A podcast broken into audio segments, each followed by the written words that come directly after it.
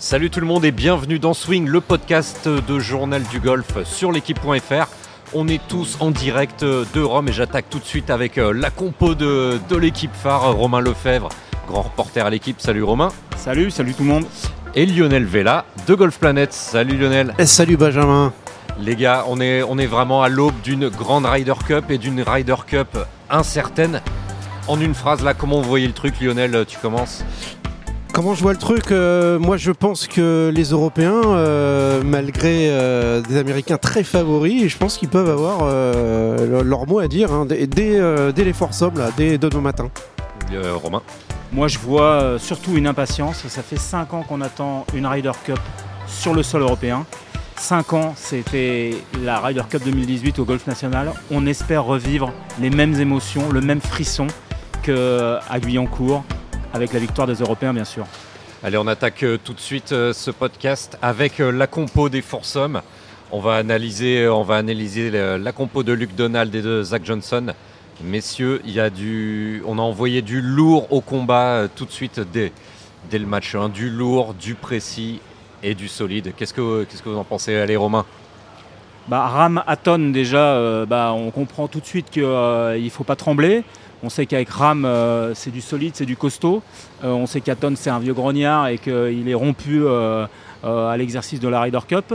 On peut imaginer que le premier tee, bah, sera, le premier tee shot sera frappé par éventuellement John Ram.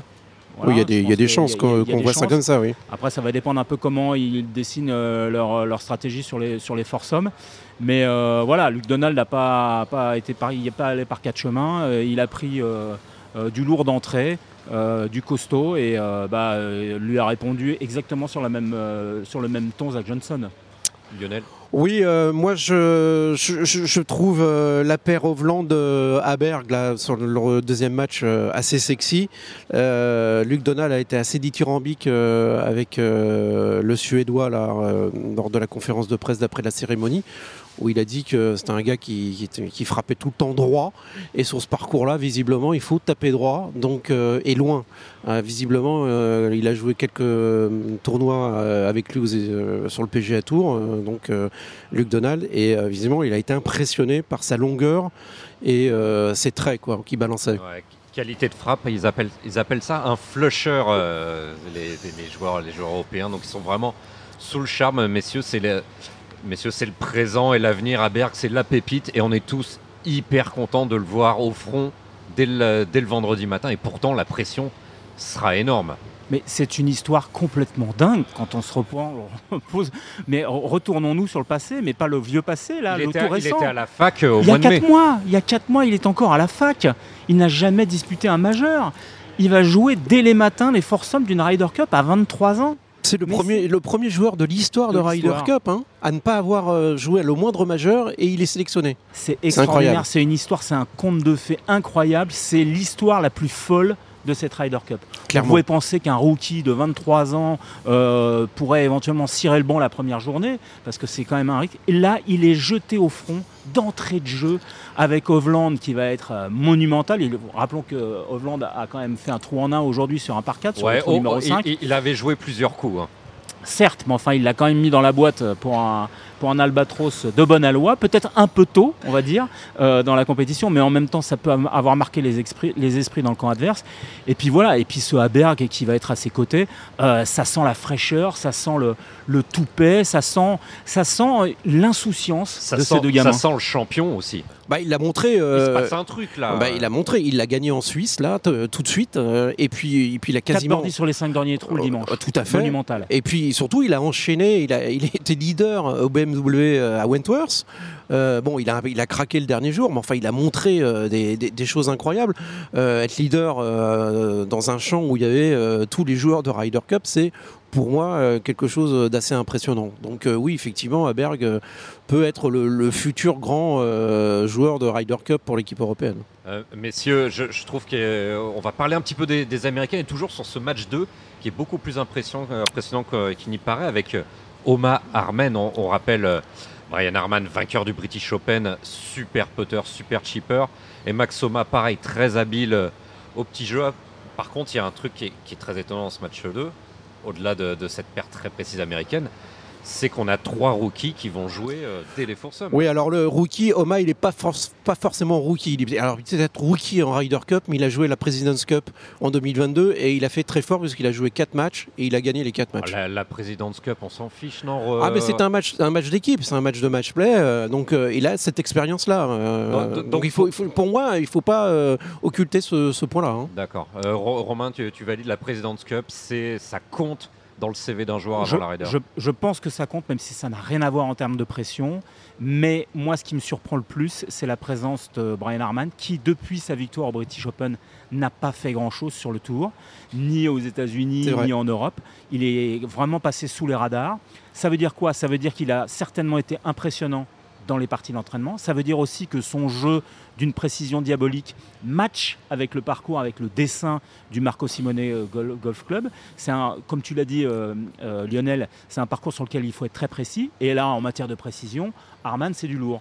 Maintenant, il va falloir qu'il fasse une, prestation comparable à ce qu'il a fait à The Open. Est-ce qu'il en sera capable C'est la question. Lionel Vella Oui, il faut aussi préciser qu'Arman et Oma sont amis dans la vie. Ils s'entendent très très bien en dehors du parcours. Ils se, ils se, ils se côtoient régulièrement. Donc ça aussi, c'est quelque chose qui entre en jeu. Oui, c'est quelque chose, c'est quelque chose d'intéressant, ce que souligne euh, Lionel, c'est la chemistry, ce qu'appelle Zach Johnson, la chemistry, la, la, chimie qui se passe entre, entre deux êtres humains pour composer une paire, puisque c'est également le cas dans la paire numéro 1 entre Scotty Scheffler et Sam Burns, qui sont des amis euh, très très proches. Messieurs, c'est pas que, à, l'image de la paire Mollywood, euh, Francesco Molinari, Tommy Fleetwood, il n'y a pas que des statistiques hein, en, 2023. On parle aussi d'alchimie entre deux, entre deux hommes. Ah bah, plus, plus que jamais en force homme. Quoi. Alors là, si euh, il faut parler d'alchimie euh, dans, dans, ce, genre de, d'association et de, et de jeu, de formule, oui, là, il faut vraiment allier, allier tout ça. Donc oui, c'est, pour moi, c'est très important. Euh, messieurs, on a, il y a Romain Langasque qui est, un passionné de, golf et de Ryder Cup, l'un des meilleurs clients de, euh, des, golfeurs français sur le circuit, également recordman du parcours. Euh, Co-recordman. égalé, ici même. 62 moins 9. Un samedi. Co-recordman du parcours de, Marco Simone qui nous a donné ses impressions sur ses, sur ses pairings et on l'écoute tout de suite. Écoute, l'impression sur la compo des foursomes, écoute, pas de je suis pas surpris de mon côté, en tout cas, des équipes, euh, des équipes qui ont été réfléchies des deux côtés. Euh, j'entendais les commentateurs dire un peu surpris que la paire Spice euh, Thomas soit pas présente demain matin, mais voilà, c'est une paire qui sera, qui sera là en 4 balles, qui sera impressionnante en 4 balles. Mais, mais voilà, ça, ça, ça me paraît avoir du sens. Ludwig Alberg d'entrée de jeu. Il faut savoir que voilà, c'est le joueur qui a, qui a sûrement le long jeu le plus solide des six derniers mois et euh, pas étonnant du tout de le voir en, en. Après, avoir euh, si demain matin avec l'atmosphère et, la pression, ça tient. Mais voilà, pas étonné qu'il l'ait mis. Je pense que je pense qu'il a qu'il a dû montrer du très très solide golf euh, aussi pendant les recos, pendant les entraînements. Et c'est pour ça qu'ils l'ont envoyé, l'ont envoyé direct. Voilà, donc pour moi, pas de surprise et, euh, surtout beaucoup de réflexion dans ses pairs. Euh, hâte de voir la paire euh, Loris Traka aussi. Je pense qu'en foursome, ça peut être vraiment très très solide. deux joueurs qui ont un peu le même profil de jeu, pas très long. Voilà, messieurs, toujours très intéressant d'écouter Romain Langasque. La paire Straka-Lori, c'est un peu le point d'interrogation. Elle, elle, ferait presque peur, dans le mauvais sens du terme, cette paire. Oui, euh, alors euh, Laurie, il a, tout à, prouver, hein, parce qu'il a quand même, euh, on va dire, raté sa, première Ryder Cup. Romain, tu y étais, et il avait quand même, il avait gagné en double, mais bon, il avait pris un point sur quatre matchs, je crois. Donc oui, il doit, il doit se racheter. Quant à Straka, alors Straka, visiblement, il a tapé dans l'œil de Luc Donald, puisqu'en conférence de presse d'après, d'après cérémonie d'ouverture, il a été là aussi dithyrambique avec l'Autrichien, qu'il trouve excellent depuis plusieurs mois. Donc, il, y a, Fitzpatrick sur le banc quand même côté européen, donc qui prend la place. Mais Straka, pour moi, je sais pas ce que vous en pensez les gars, mais c'est un peu le, Brian Harman de, de, Luc Donald. C'est-à-dire, bon, il n'a pas le même palmarès, mais c'est un peu le joker, la surprise de, de, ces forces hommes. La deuxième surprise après Aberg. Qui, qui, Oui, mais Aberg, Aberg, on en entend tellement parler, il est tellement dans la vibe que finalement, c'est pas si surprenant que ça, compte tenu de, des, propos dithyrambiques que tiennent tous les joueurs à, son endroit. Straka, franchement, on le voyait un peu en retrait parmi les, parmi les 12, pas forcément sur le banc, mais en tout cas pas envoyé au feu dès le matin, dès le matin des forces hommes.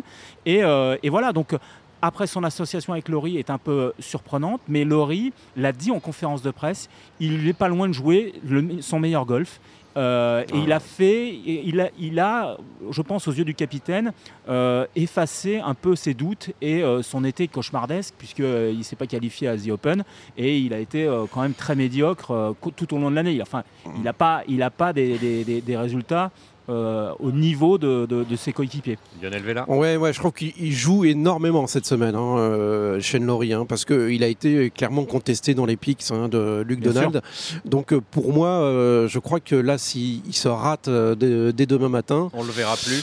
Peut-être pas, on le verra peut-être pas, mais peut-être ailleurs. Mais ça peut être un frein pour Luc Donald dans, l'élaboration de ses, doubles.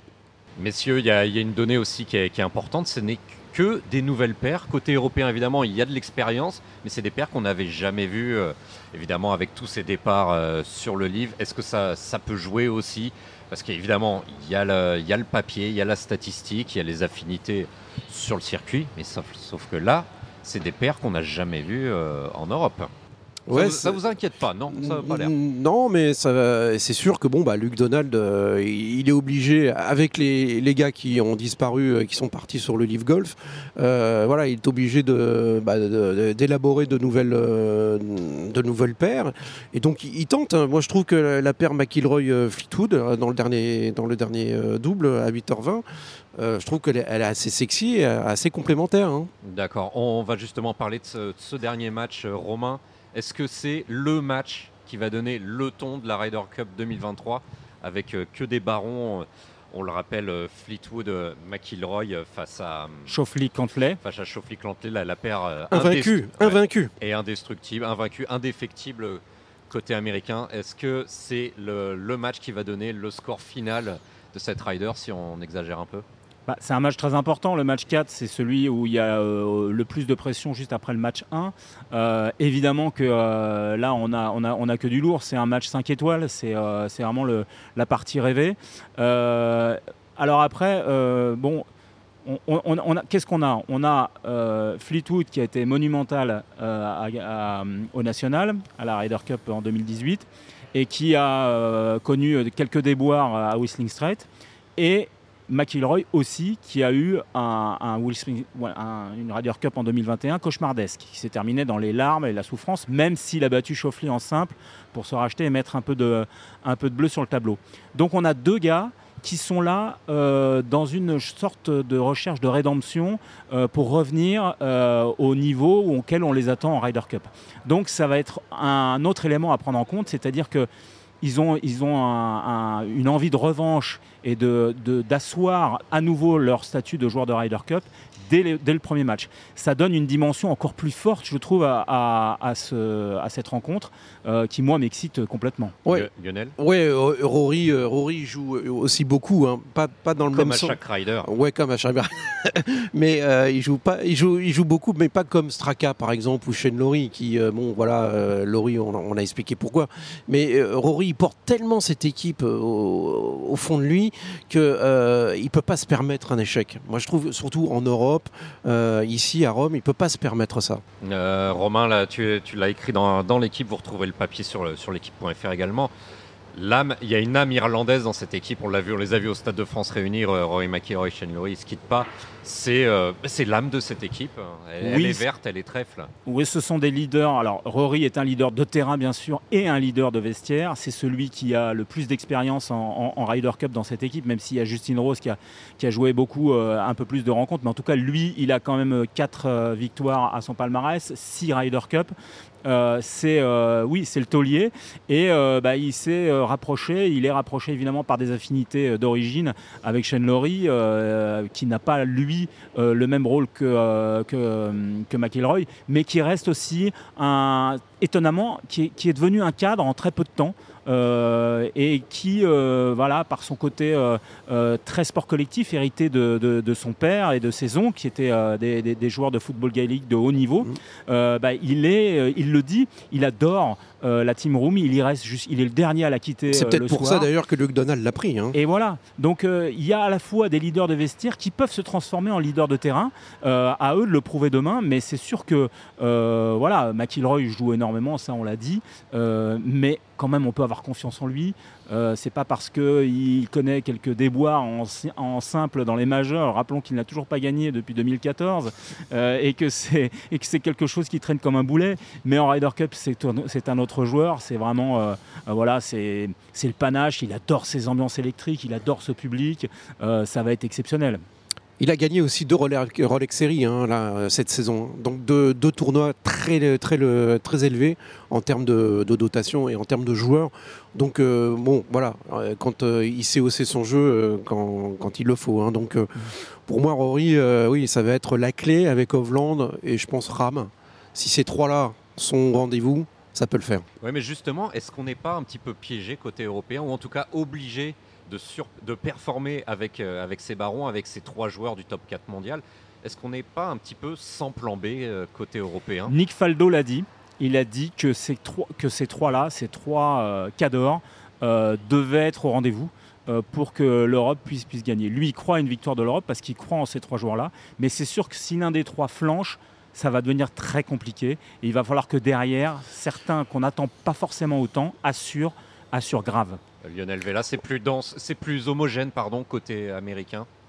Euh, c'est plus homogène, puis les gars se connaissent très très bien, et puis surtout ils ont, euh, ils ont massacré l'équipe européenne là, il y a deux ans, euh, ils ont cette force en eux, ils sont invaincus depuis 2019 parce qu'ils ont gagné deux President's Cup, celle de 2019 et de 2022, et ils ont enchaîné avec euh, la Ryder Cup. Donc c'est des gars qui sont euh, très très forts mentalement. Moi je trouve que voilà, c'est une équipe américaine qui est assez, euh, assez rajeunie, mais qui est assez homogène. Donc moi je, je, je, trouve que les Américains proposent depuis 4-5 ans maintenant des formations franchement sans, quasiment sans faille. D'accord. Euh, messieurs, on a bien poncé cette série de, de Foursome. Maintenant, le petit jeu des pronostics. On fera un pronostic général en fin, en fin de podcast. Euh, quel, score, euh, quel, score, quel score on aura vendredi, mi, vendredi, vendredi midi. après les Foursome Moi, je vois un match nul. Deux, deux victoires chacun. Ouais, je pense que je pense qu'on pourrait prendre, on prendrait prendre un risque parce qu'on on ne mesure pas l'importance du public. Il faut en parler. demain, c'est 45 000 personnes sur le parcours, chauffé à blanc. On l'a vu déjà pendant les parties d'entraînement, c'était monumental. On l'a vu pendant la cérémonie d'ouverture où, Luc Donald n'a pas manqué de chauffer le public. Ça va être énorme et pour moi c'est le 13e homme. Je dis demain 3-1 pour les Européens parce que l'Europe a besoin de mettre des points, mettre du bleu d'entrée sur le tableau pour se mettre, non pas à l'abri, mais en tout cas sur la bonne voie, et surtout pas faire euh, comme euh, l'équipe d'Europe, même si elle a fini par gagner, euh, en Solheim Cup, qui était menée 6-2, je crois. 4-0 au bout de la première. 4-0 après, après, la première séance. moi, je vais rester sur donc, cette ère américaine qui a démarré, qui a démarré en 2021. Je pense que les Américains ont vent dans le dos. Ils n'ont plus le Tour Championship qui les plombe. Maintenant, le Tour Championship s'achève fin août et non plus mi-septembre. On a, on a une super génération bien plus unie délesté du poids de Tiger Woods, Phil Mickelson et, du, de Bouder comme, euh, comme Bubba Watson. Donc euh, allez, 2,5 à 1,5 pour les, pour les USA. Euh, messieurs, on va. Ah, Lionel. Ouais, moi je voudrais rajouter physiquement. Il y a le côté physique qui va rentrer en jeu. Il va faire très très chaud. Très très chaud. Hein. On annonce des températures aux alentours de 28-29 degrés tout le temps. Et puis alors surtout le, le, parcours vallonné. C'est-à-dire ça, ça grimpe, ça descend. Alors même si euh, c'est surtout les caddies qui vont, euh, qui vont entre guillemets morfler, euh, je pense que les joueurs au niveau physique, ça va entrer en, ligne de compte pour l'élaboration des, équipes. Hein. Luc, Luc, Donald l'a dit, peu de joueurs vont jouer 5 matchs. Oui, ça c'est une certitude. Et comme dit Romain Langas, tu sors d'une semaine comme celle-ci, t'es cuit. Donc euh, on sait que dimanche soir, ils seront ramassés à la petite cuillère, tous.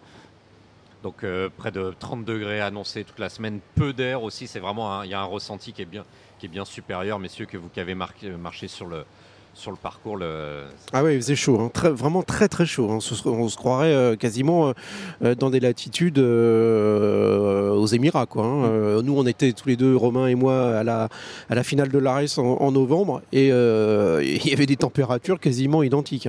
Ok, messieurs, un petit peu de vue vécue. Vous avez, mis, vous avez la chance d'être ici, d'être envoyé spécial à Rome et surtout la Ryder Cup. C'est une ambiance particulière. C'est ça n'a rien à voir avec les tournois en stroke play. Romain, qu'est-ce que tu as vu cette semaine qui nous permet de nous rendre compte de l'immensité de l'événement qui va, démarrer ben, Je pense que c'est comme d'habitude, on va pas être très original, mais cette tribune du 1, j'y suis monté tout à l'heure, je suis monté tout en haut, à l'endroit où euh, les journalistes, les 75 journalistes privilégiés, euh, première arrivée, première servie, pourront s'installer debout pour assister euh, au t-shot demain à 7h35. Je suis monté tout là-haut, j'ai vu l'immensité, le vertige, et euh, ça m'a donné euh, les des frissons. franchement, là-haut, j'avais les jambes qui tremblaient, non pas parce que j'ai le vertige, mais parce que je suis impatient d'être à demain matin. parmi les premiers. tu as connu Paris et une tribune encore plus grande. Certes, mais, mais quand on la voit comme ça, vide, et qu'on imagine qu'elle va se remplir de cette marée jaune et bleue, franchement, ça donne le frisson. Lionel Oui, euh, comme euh, dit Romain, euh, il va y avoir un monde incroyable. On annonce à peu près entre 40 et 45 000 personnes demain. on est allé cet après-midi un petit peu sur le parcours. C'était quasiment, si on n'est pas dans Inside Europe, c'est-à-dire dans, les cordes, c'est difficile de se frayer un chemin. Et donc, on sait qu'il va y avoir énormément de monde pour suivre cette Ryder Cup. C'est ça qui fait aussi la, beauté de cette compétition. Allez, messieurs, en quelques mots, votre coup de cœur euh, pour l'instant cette semaine, le, petit truc que vous avez vu et qui, euh, qui, qui, vous a fait battre le cœur un petit peu plus fort que, d'habitude, euh, Lionel. Ta chemise, par exemple, non Ta chemise. Et notre Bob, et le, Bob, le Bob Ryder. Le Bob, évidemment, le Bob Ryder Cup. non, moi j'ai trouvé le parcours mais, extraordinaire. Il est manucuré. Ah, enfin, c'est ces tombes croisées, les tombes ah, croisées extraordinaire. Franchement, voilà, euh, je crois qu'on est tous les trois euh, d'accord là-dessus. On est tombé amoureux de, de, la, de, la, préparation de ce parcours qui est euh, pour moi magnifique. Et c'est d'autant plus euh, surprenant qu'on euh, est arrivé quand même avec un peu, un peu un a priori négatif parce qu'il y a beaucoup de joueurs qui nous ont dit euh, c'est pas franchement le meilleur parcours de la saison. si le European Tour l'abandonnait, ça nous manquerait pas trop. Bah, franchement, quand on arrive ici, bon, avec tout le décorum et l'habillage de la Ryder Cup, c'est sûr que ça change quelque chose. Mais on, est vraiment, on est vraiment là, c'est pas la mecque du golf, mais on, on est dans, dans, quelque chose de très beau, de très agréable à l'œil, de très visuel et ça va être fantastique.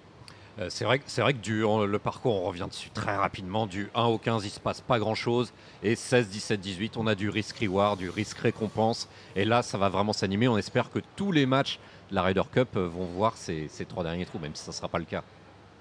Bah oui, Bien sûr, il faut que ça dure le plus longtemps, on sait, le plus longtemps possible. On sait qu'au 16, on a, on a un véritable théâtre euh, euh, à voir, à voir un jouer. par 4 qu'on peut attaquer en 1. Voilà, euh, qui, est, attaquable en 1. On a un 17, un par 3 qui est, aussi magnifique. Et puis, alors, si on va jusqu'au 18, le 18, c'est un, des, trous signatures du, parcours. En tout cas, Romain Langas le, juge comme tel, un par 5, touchable en 2, mais absolument somptueux. Et euh, bah voilà, il n'y a plus qu'à espérer que, les matchs aillent au bout. Moi, j'ai lu euh, sur le site euh, officiel du PGA Tour un truc incroyable. Sur les 9 derniers trous, 8 sont potentiellement des trous à eagle. Donc, il va y avoir du, jeu, du spectacle. Ça va, ça va être grandiose. Je pense que voilà, il va y avoir plusieurs options différentes. Et je pense que voilà, c'est sur ces trous du retour, là où va évidemment se jouer à chaque fois les parties, il risque d'y avoir euh, du jeu, du show. Enfin, voilà, on a, on hâte d'y être, quoi. Voilà, du, spectacle en, perspective et ça démarre donc euh, dès vendredi matin. On se retrouvera évidemment tout au long de la semaine en podcast pour, euh, pour débriefer tout ça. Messieurs, on termine avec le petit jeu des pronostics. Romain, c'est toi qui commence. Qui va gagner? Et si tu as un score, ne te gêne surtout pas. Moi, hélas, je vois encore une victoire des Américains parce que je pense qu'ils ont encore un temps d'avance. Tu disais qu'ils avaient le vent dans le dos tout à l'heure et je pense que tu as raison. Mais je vois une, victoire beaucoup plus étriquée qui n'aura rien à voir avec celle de, Whistling Straight. Et je, dirais euh, un 15-13 euh, me semble honnête. Oui, bah moi, il, m'a coupé l'herbe sous le pied. Euh, je pensais aussi à, une victoire américaine.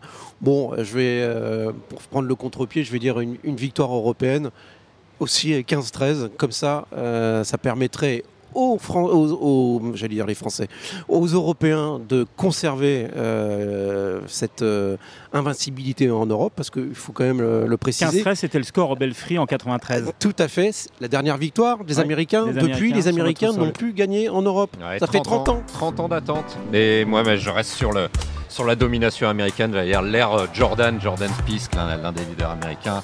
Et euh, 15-13 me paraît pas mal et ce sera vraiment le tarif minimum, je pense, infligé par les Américains. Donc avec, comme la, la Romain l'a très bien dit, une très belle résistance européenne. Messieurs, merci beaucoup. Bah, merci, Merci. à toi, Benjamin. Et on se retrouve plus tard cette semaine pour parler de cette fantastique Ryder Cup à Rome. 43, 44e édition. 44e édition. Allez, à plus tard et merci beaucoup. À bientôt. Salut